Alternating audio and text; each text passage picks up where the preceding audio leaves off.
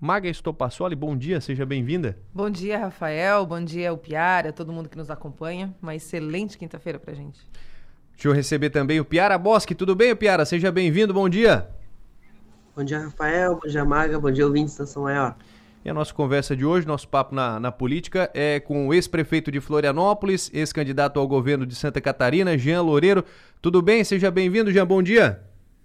Bom dia, Rafael. Conversar com vocês aí na Rádio São Maior. Bom dia, Piara, bom dia.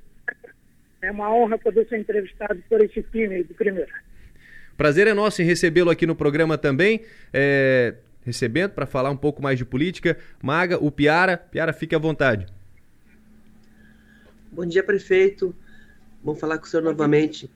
Prefeito, uh, eu queria saber como é que como é que tá o, o como é que tá a sua vida política uh, agora sem mandato. O senhor disputou, renunciou à prefeitura para concorrer ao governo do estado. Fazia algum tempo que não estava sem mandato. Como é que está o seu cotidiano? Olha, para quem está sem mandato, é cotidiano bem irritado. Eu continuo nas funções de presidente estadual do União Brasil. Tá bom. Isso demanda nesse período uma série de atividades, porque nós temos uma meta é, no ano de 2023 de instalarmos 200 comissões provisórias. Estamos preparando toda a organização desse trabalho, para os roteiros por, todas as regiões de Santa Catarina que iniciam após o Carnaval, no mês de fevereiro. É, eu venho tendo reuniões permanentes com meus vice-presidentes, tanto o deputado federal Fábio Tapete, no qual estamos governando aí a várias mãos o partido, com expectativas de filiação de novos prefeitos no nosso partido, né, de novas lideranças, e também o João Paulo Cambim, que é o outro vice-presidente. Não tenho um contato direto com os deputados estaduais eleitos, né, os três deputados estaduais, que vivem é, a formação do bloco, do qual participei, o partido participou em conjunto com eles, junto com o PSD e o PTB. Da mesma forma, toda a expectativa para a eleição da mesa diretora da Assembleia Legislativa, do início das atividades legislativas. Eu continuo recebendo pessoas do Estado todo, né? Quando estamos discutindo o futuro. Ontem, inclusive, recebi aí de Criciúma, a Lisiane Tuon, lá teve em Florianópolis, que é a nossa presidente, da Executiva Municipal de Criciúma, discutindo o futuro do partido aí na região. É óbvio que eu não tenho a vida de prefeito, que é um estado de alerta 24 horas, né? A vida de prefeito, você... Eu vivi seis anos nessa maneira muito intensa. Hoje eu consigo cuidar um pouquinho mais da minha saúde, né? fazer atividade física, né?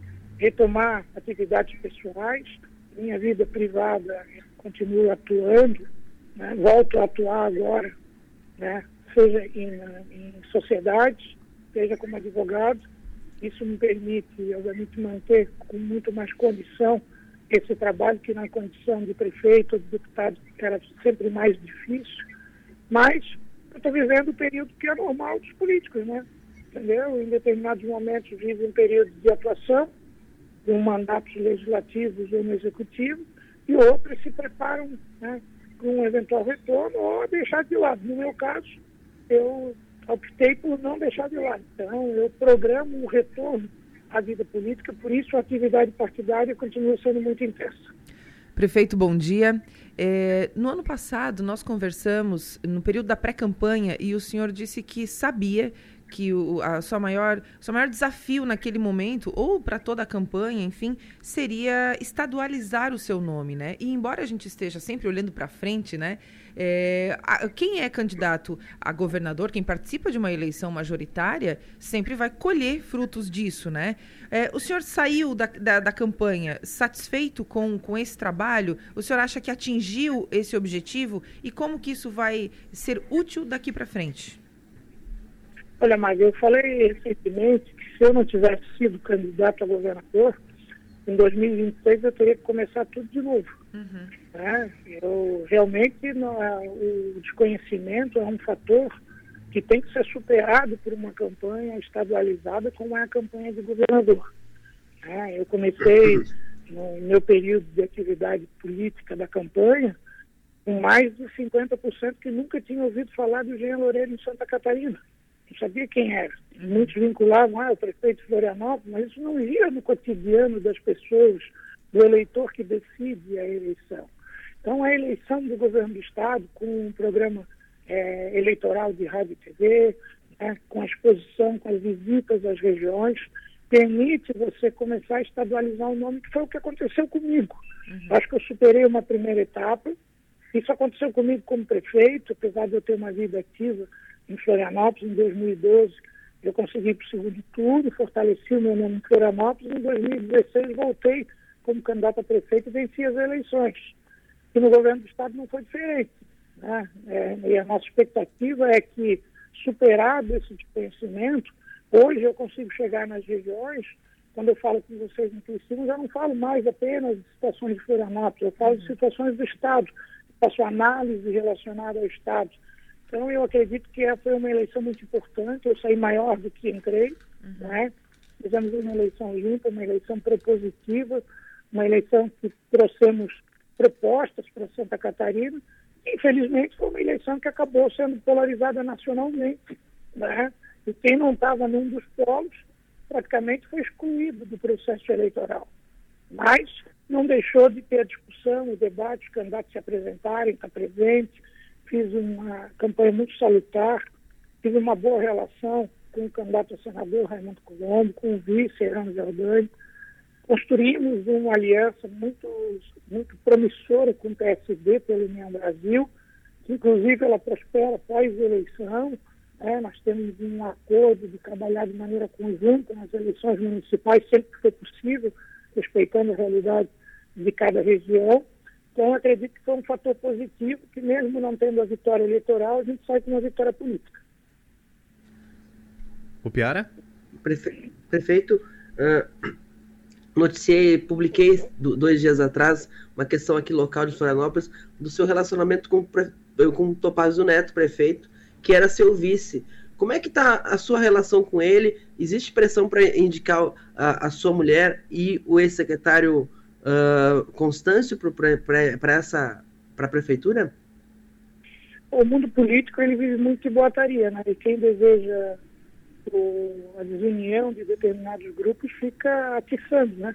Lançando às vezes informações que nem sempre são totalmente verdadeiras, buscando pressionar para que isso possa se concretizar. Muitos falam que, ah, que o Jean estava indicando o Constâncio, eventualmente a Cíntia, algo parecido. Na verdade, o governo do Topázio, 80% é um governo que foi formado quando eu era prefeito. Né? As pessoas estão ali, quer dizer, o Araújo Gomes está ali, o professor Maurício Pereira está ali, o Walter Galina está ali, né? As, os secretários, a grande maioria, continuam. É um governo que teve continuidade da nossa administração, mas com personalidade do Topázio, que é natural. Sai um prefeito, entra outro, mesmo não sendo prefeito e outro vice, cada um tem a sua característica de trabalhar. Na verdade, nós discutimos de maneira muito clara, isso sim, uma possibilidade da ciência participar do governo, né? Ela sempre foi muito ativa eh, politicamente quando eu fui prefeito, não foi uma primeira-dama que ficou vinculada apenas ao social, ela sempre teve uma atividade, seja no, no seu, na sua atividade profissional como arquiteta, né? mas também interagindo com todo o governo de maneira positiva.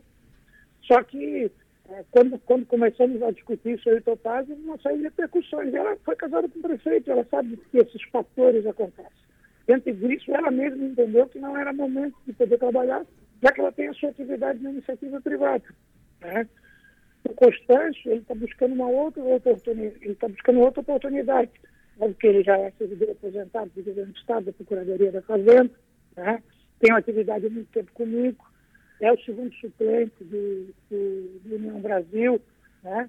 que deve, inclusive, eventualmente até colaborar na, na Assembleia Legislativa com a atividade dos parlamentares. Mas isso é uma questão que vai ser mais à frente. Então, tem muita especulação. Ontem, inclusive, conversei com o jornalista, não tinha falado sobre esse assunto, porque quando são matas plantadas por outras pessoas e querem fazer, gente, às vezes, em alguns momentos também não é ignorar, deixa a fofoca ficar, ficar rodando. Eu quero deixar de maneira muito clara é que nós estamos alinhados politicamente, né? estamos numa Constituição muito salutar. Eu tive conversas permanentes com o prefeito Topazio, quantas vezes caso eu e ele passaram, a gente até ria um pouco do que acontecia, né? Recentemente teve uma fofoca que eu ia sair do União Brasil para o PMDB. Eu nunca falei disso, nunca tratei, disso, a possibilidade é zero. E ficamos especulando e continuavam especulando uma informação que não tem nenhuma realidade. Então, muitas vezes, o checar a informação é o mais importante nesse processo. E a informação real que existe é que a gente continua o trabalho conjunto, é um time que está ali, que continua esse trabalho. Se fosse falar que temos influência do Jean, influência do Jean, um time nós escolhemos juntos, eu e o Topaz, 80% continuou do time. Né? Que nunca precisou ampliar, fazer discussão, se tivesse discussão de, de qualquer é, notícia que pudesse ter nova especulação, a gente falaria com muita tranquilidade. Então, a gente está tá muito tranquilo quanto a isso. É uma etapa que, às vezes, nesse período de janeiro, não, como está uma ausência do mundo político, começa a se criar notícias e muito, muitos adver, eventuais adversários políticos tentam lançar né, a discórdia. Mas, infelizmente, não contamina a gente, a gente é vacinado e não deixa isso acontecer. Prefeito, o senhor mencionou que está né, tá num ritmo um pouco mais, menos acelerado, né? Está se cuidando, enfim, mas que deve voltar à vida pública. O senhor mira a, numa candidatura majoritária novamente na próxima eleição? Olha, a proposta do União Brasil é fazer uma boa eleição para de 2024 para prefeitos e vereadores. Né? Se nós construirmos um bom resultado da eleição, o União Brasil, ele, em qualquer composição, ele tem que estar na chapa majoritária. Uhum. Né? Eventualmente, o meu nome pode ser um dos nomes que o partido possa colocar. Então, o objetivo, obviamente, é continuar e é poder construir um espaço majoritário do União Brasil. Agora temos que ver a realidade de cada momento. Né? Nós vamos ter novamente uma eleição polarizada, nós não vamos ter, a característica nacional mudou, ainda tem muito jogo pela frente até chegar lá. Agora, para chegar lá e discutir, você tem que fazer o dever de casa. E esse dever de casa a gente está cumprindo na plenitude. Uh, prefeito, eu queria saber também, uh, como presidente da União Brasil, qual a relação que o senhor acha que o partido tem que ter com o governo de Jorginho Mello. A gente tem informação de que o, o, o, governador gostaria de ter mais um partido no secretariado, que poderia ser a União, o Podemos ou o PSD. O senhor acha que o União poderia participar do governo Jorginho? Nas conversas que nós fizemos com a bancada, inclusive numa das reuniões do Executivo, a bancada deixou muito claro e deliberamos pela independência do parlamento. Essa independência não impede uma relação salutar com o governador de votar a favor daquilo que ele entende que é bom para o Estado, né, de poder dar suporte naquilo que for necessário. Agora, nós nunca discutimos qualquer tipo de participação. Essa ideia de participação do governo, que também foi vinculada na imprensa, ela nunca existiu, nunca houve contato partidário tratando desse assunto. A posição que nós temos é uma posição muito clara, respeitando a individualidade de cada parlamentar na Assembleia Legislativa, mas nós nos aliamos ao PSD e ao PTB com uma posição independência ao governo, mas mantendo sempre uma boa relação, porque não tem lógica fazer uma oposição que seja ruim para o Estado. A gente quer uma oposição, a gente não quer fazer uma oposição, a gente quer ter uma posição muito mais construtiva de somar, de poder ajudar Santa Catarina, que a gente possa que o governo dê certo e o objetivo é poder colaborar. Prefeito, para fechar, é, o senhor sabe que antigamente né, as redes sociais de um candidato ou de um político elas eram secundárias, né? Hoje em dia, não. As redes sociais são canais oficiais de comunicação dos, da, dos parlamentares, dos políticos, enfim, de quem está com mandato, de quem não está com mandato. Então, a gente acompanha, né? A gente vê o que, o que cada um faz. E recentemente o senhor fez uma publicação no Instagram que dizia o seguinte: abre aspas, não prometa quando você não pode cumprir, não prometa quando você não vai cumprir e por fim, nunca faça promessas se no final de tudo não pretende cumprir com a promessa feita. Fecha aspas. Alguém fez alguma promessa para o senhor que não cumpriu ou foi só um pensamento solto? Olha, eu tenho uma característica na minha vida política, Marta, que tudo que eu assumo compromisso e dou minha palavra, eu cumpro. Isso é uma marca que meu pai, já falecido, me ensinou quando vivo. Quando você estiver na vida, e aqui em casa a gente até tem uma brincadeira, né? Eu tenho quatro filhos, e elas brincam assim, quando o pai fala, ele cumpre. Né? Se o pai falar, ele vai fazer. É um ditado até que diz aqui. E, e até interpretar errado, você estaria mandando recado para um, para outro, e na verdade o que a gente estava a gente está trabalhando, que eu estava trabalhando efetivamente, é reforçar uma posição que eu tenho, né, de que para realizar promessas tem que se cumprir. Eu fui o prefeito e um dos grupos de comunicação, o Piara conhece, sempre acompanha o cumprimento de promessas dos, dos prefeitos das capitais brasileiras que mais cumpriu promessas. Meu percentual era sempre maior. Tudo aquilo que eu assumi na campanha, efetivamente eu cumpri e realizei. E eu não tenho por que não manifestar nas redes sociais pensamento daquilo que eu defendo e sempre vou ter como princípio de vida. Muito bem. Algo mais, Piara? Não fechei. Prefeito Jean Loureiro, muito obrigado, viu? Ex-prefeito de Florianópolis, ex-candidato ao governo do estado, Jean Loureiro, muito obrigado pela atenção com a Rádio São Maior. Bom dia. Obrigado, Rafael. Obrigado, Piara, Maga. Um grande abraço a todos e uma boa semana de trabalho para vocês. Muito bem, nós seguimos aqui com a Maga, com o Piara, Maga da entrevista. Primeiro a gente fala da entrevista, depois de outros assuntos. é, a primeira vez que eu converso com com o ex-prefeito de Florianópolis, Jean Loureiro, após a eleição, né? Ele também deu um tempo, ficou um pouquinho é, não recluso, né? Mas naturalmente ele, ele fica sem mandato, então ele dá essa, essa descansada na imagem, digamos assim. E é sempre bom ouvi-lo, entender melhor o, os movimentos que, que ele pretende fazer com relação à União Brasil. Eu até acabei esquecendo de perguntar para ele, né? Queria saber se, se, se ele não tinha receio, né, de haver uma debandada aí, porque eu vejo que tem alguns, alguns vereadores, enfim, querendo fazer esse movimento de sair do, do União Brasil, migrar para o PL e tudo mais. Então, to, to, são questões que ele precisa administrar, né? Mas bom ouvi-lo, bom ouvi-lo. Interessante a, avaliação dele sobre o cenário, sobre a questão de, de ter saído, né? Uma, uma das declarações dele que ele disse que ele saiu maior do que entrou. Então, eu queria ouvir isso dele. A gente sabia do desafio que ele tinha em estadualizar o nome. É, acho que ele passou por essa dificuldade, a votação que ele fez demonstra isso, para além né, da polarização que, que ele estava no meio, ele, ele não estava nem de um lado nem de outro, isso também prejudicou, claro, mas é, foi, foi bom ouvi-lo. Piara? É, o prefeito de o ex-prefeito de Loureiro tem alguns desafios, né? E o principal deles é, para um político, é, é o se manter em evidência sem mandato, né?